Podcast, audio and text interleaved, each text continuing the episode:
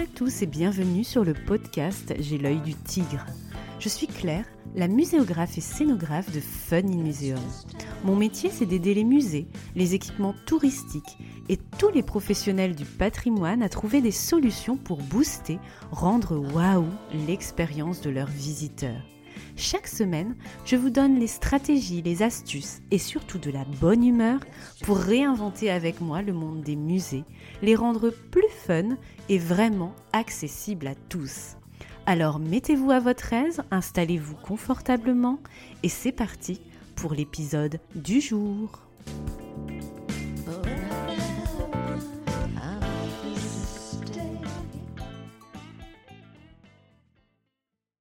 Bonjour, je suis ravie de vous retrouver pour l'épisode 12 d'aujourd'hui. On va parler stratégie et business model version musée. Vous savez ce gros mot qui vous fait fuir peut-être quand on vous dit PSC, traduction projet scientifique et culturel. Ce sujet, je le connais bien et je connais aussi vos difficultés si vous devez passer par l'épreuve de sa rédaction soit pour votre équipement si vous êtes dans la vie active ou si c'est un exercice si vous êtes encore étudiant en apprentissage. En effet, j'ai eu en charge pour le CNFPT Hauts-de-France en 2018 de réaliser cette formation en présentiel pour des fonctionnaires en poste et pour des personnes travaillant dans des structures muséales mixtes, notamment avec des associations et des bénévoles. Lors de cette formation, on avait parlé concept, positionnement, mission et objectif du musée, public cible et évidemment cas pratique, avec notamment la rédaction sur un musée de la charcuterie. Bon, j'étais enceinte de 8 mois à cette époque et j'étais clairement en manque. Je rêvais de fromage, de mortadelle, de saucisson. Quoi qu'il en soit, on s'était bien amusé, mais on avait surtout mis en pratique concrètement grâce à des jeux de rôle et des méthodes agiles. C'est donc à la dizaine de participants à qui je dédie ce podcast sur le PSC. Jean-Pierre, Jean-Philippe, Sophie, Amélie, Cathy, Marie-Flore, Christelle, Pauline, Gary, Emmanuel, Isabelle et j'espère vraiment que je n'oublie personne. Si vous m'écoutez, voici donc un petit réfraîcheur, une révision. Et pour toi qui m'écoutes, je te fais un résumé express de ce qu'est un PSC et de comment survivre à l'épreuve de sa rédaction. Alors déjà, il faut signaler qu'avoir un PSC pour un musée n'est pas obligatoire. Il est en revanche pour un musée labellisé Musée de France, mais aussi si vous souhaitez obtenir un financement DRAC pour développer votre équipement par exemple. Alors, je vous l'avoue, pour moi, un musée sans PSC, c'est un peu comme une entreprise sans business model. C'est le casse-pipe assuré. Vous allez peut-être me dire, pour les plus réfractaires au musée économie, au musée stratégie, que le rôle d'un musée, ce n'est pas d'être rentable comme une entreprise, mais selon moi, un musée, quoi qu'il en soit, doit être performant et ne pas naviguer à vue en quelque sorte, prendre les financements et faire un peu ce qu'on a envie. Non, il faut une feuille de route, il faut satisfaire les publics, il faut justifier l'investissement financier, politique, territorial qu'on y met et ça passe par une liste d'objectifs à court, moyen, long terme.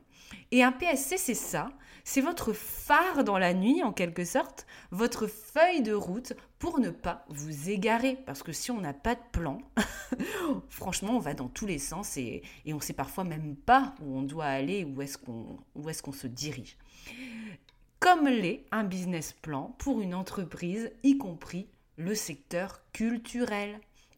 Tout d'abord, quelques caractéristiques du PSC pour commencer.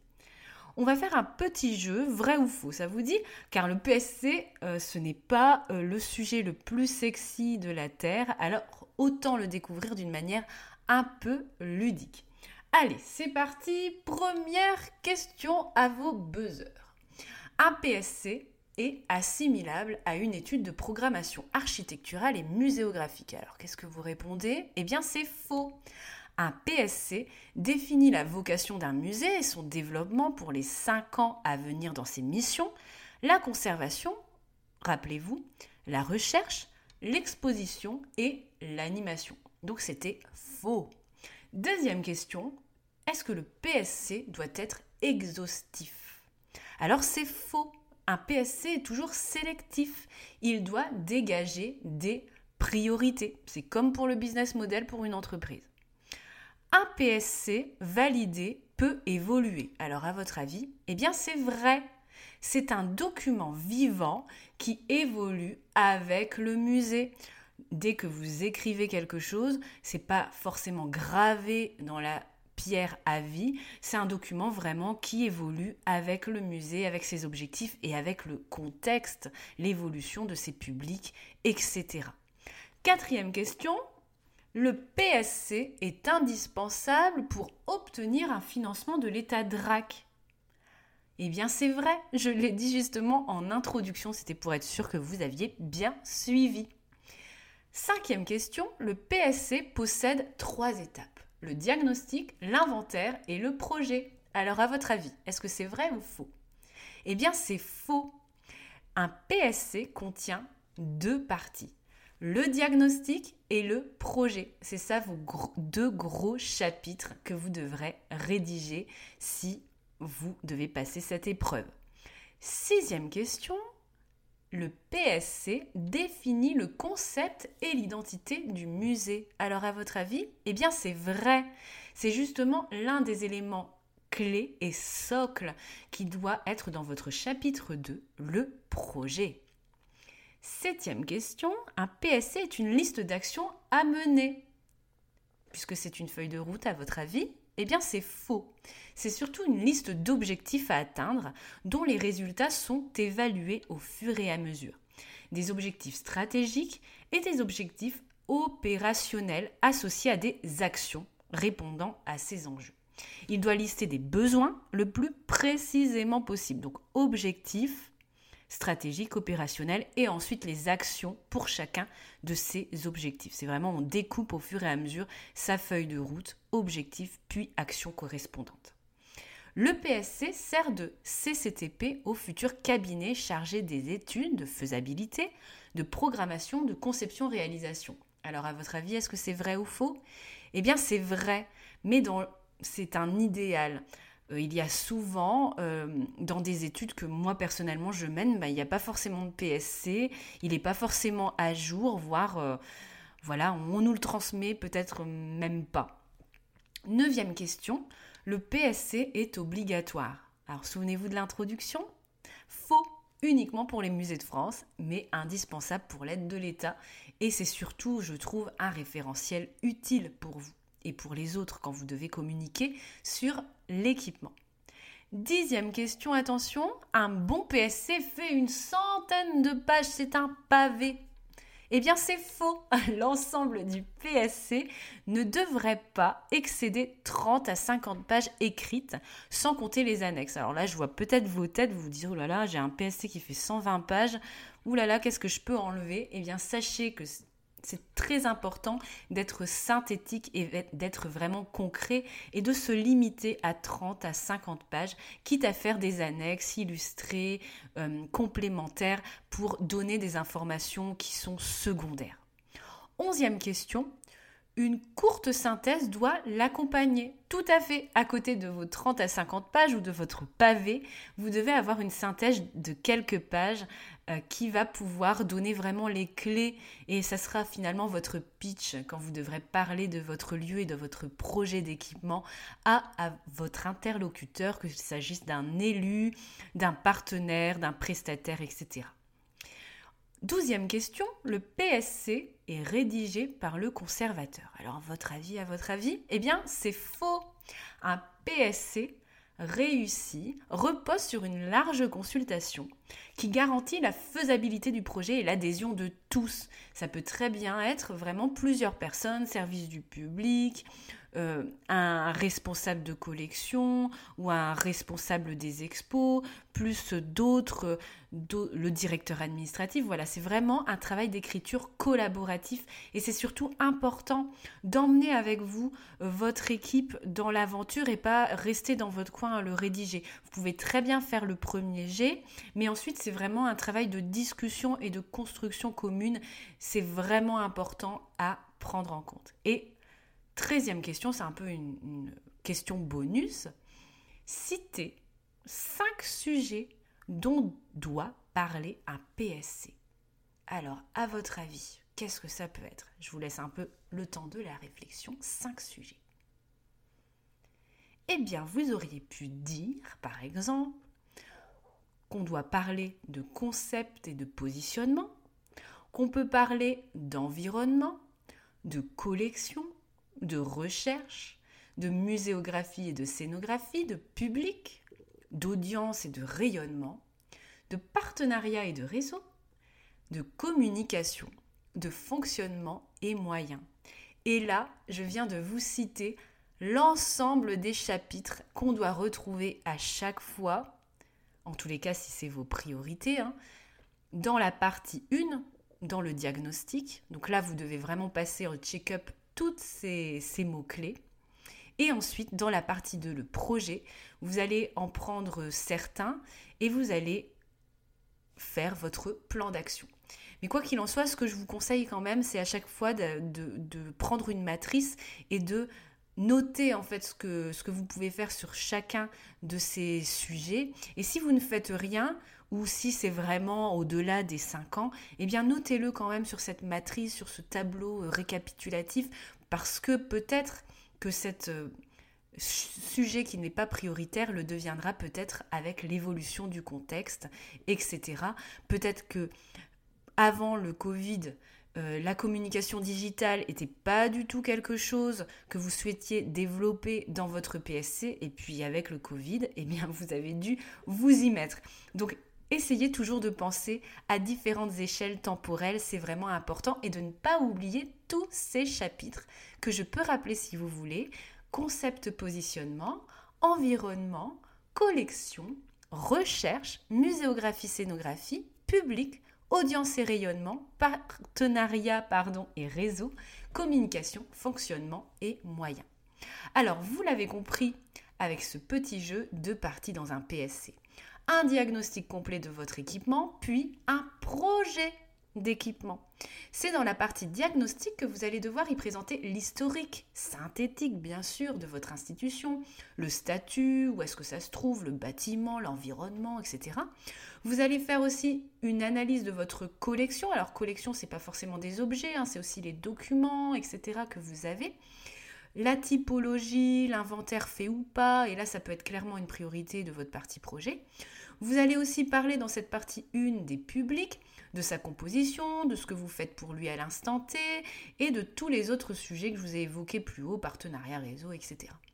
Vous allez aussi parler de votre parcours de visite actuel en le décrivant, en listant ses forces, ses faiblesses, son parti pris aussi sur le fond et sur la forme. Vous allez décrire votre politique de recherche aussi en lien avec vos missions scientifiques du musée, mais aussi euh, des sujets comme les partenariats, les réseaux dont vous faites partie, etc. Après ce cette première partie, ce diagnostic complet, que parfois on ne fait jamais en fait dans son équipement, eh bien vous devez avoir vraiment une vision claire de où est-ce que vous en êtes, quel est le chemin parcouru, quelle est la photographie en fait de votre équipement là aujourd'hui maintenant pour pouvoir savoir comment vous allez vous projeter ensuite dans le chapitre 2. Donc c'est à partir de cet état des lieux lucide et objectif que vous allez voir quelles sont vos priorités, quel est votre projet d'équipement, la partie 2 de votre projet scientifique et culturel.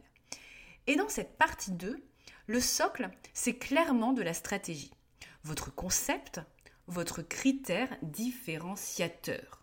Posez-vous cette question. Pourquoi votre équipement existe? Pourquoi il existe? Quel est votre pourquoi? Ce n'est pas seulement pour conserver la formidable collection de porcelaine animalière euh, léguée par Trucmuche, hein, là, vous riez peut-être, mais voilà, c'est pas ça votre pourquoi unique, essentiel, pour quelle raison le public viendrait chez vous et pas dans le lieu d'à côté, pas chez la concurrence entre guillemets. Alors bien sûr, on ne peut pas dire que les équipements culturels sont vraiment concurrents entre eux parce qu'on essaie toujours de faire un maillage de territoire, de positionnement, etc. Mais si par exemple on est un équipement sur une même thématique, la résistance ou les tortues ou les volcans, eh bien on va quand même essayer de se positionner, même si on est très loin géographiquement, euh, pour justement proposer euh, faire une proposition qui est différente de l'équipement qui existe déjà ou qui a choisi de prendre telle ou telle voie. C'est le cas par exemple des abbayes.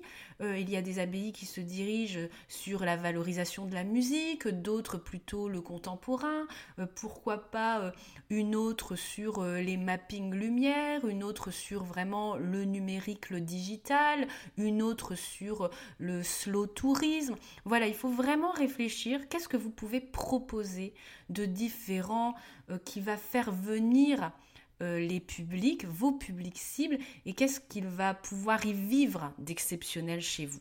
Donc ne négligez pas cette partie concept, critères différenciateurs. Euh, c'est souvent quelque chose qui est oublié quand on fait un PSC, mais aussi quand on crée un équipement et quand on veut le rénover. Euh, comme c'est le cas dans les missions que je mène pour les différentes maîtrises d'ouvrages publics et privés. Voilà, posez-vous cette question-là. Faites une, un atelier créatif là-dessus et, posez-vous au moins la question.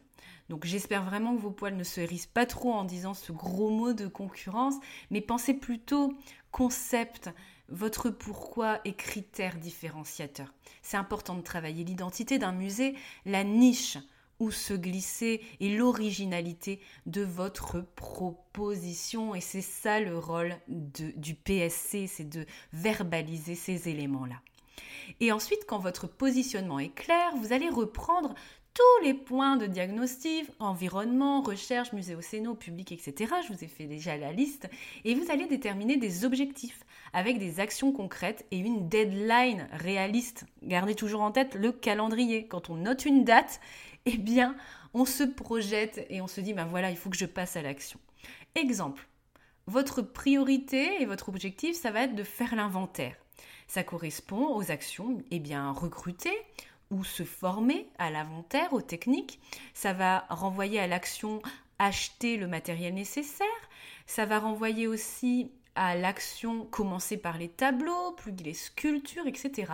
pour ensuite avoir un inventaire complet à telle date. Vous voyez un petit peu comment on doit procéder. Donc c'est très très factuel, très très concret, euh, objectif et ensuite action qui en découle. Et vous rédigez votre feuille de route de cette manière sur les différents sujets qui sont pour vous prioritaires. Voilà, dans cet épisode, j'avais envie de vous faire comprendre à quel point penser stratégie et objectif était important pour un musée, qu'il soit musée de France, mais aussi associatif, un centre d'interprétation, un muséum, un centre des sciences, etc., etc., avec toutes les typologies de musées et d'équipements touristiques qui existent, y compris pour une abbaye, un château. Pour moi, c'est vraiment important d'avoir un projet scientifique et culturel, un projet d'équipement. Le PSC ne doit clairement pas être une corvée. C'est un vrai travail créatif et de partage avec votre équipe pour faire de votre lieu une structure réfléchie, vous l'avez compris, qui sait où elle va, qui veut progresser, qui veut avancer. Dans le même esprit maintenant que vous maîtrisez le PSC, j'aborderai la semaine prochaine, pardon, un sujet proche. Connaissez-vous votre visiteur idéal? Ah ah Et vous rencontrerez mon Kevin et mon Jean-Pierre que j'utilise avec mes clients. Nous nous concentrerons donc sur vos publics cibles et les personnes pour lesquelles vous travaillez ou travaillerez au quotidien si vous êtes encore en apprentissage, parce que je sais qu'il y a beaucoup d'étudiants qui m'écoutent.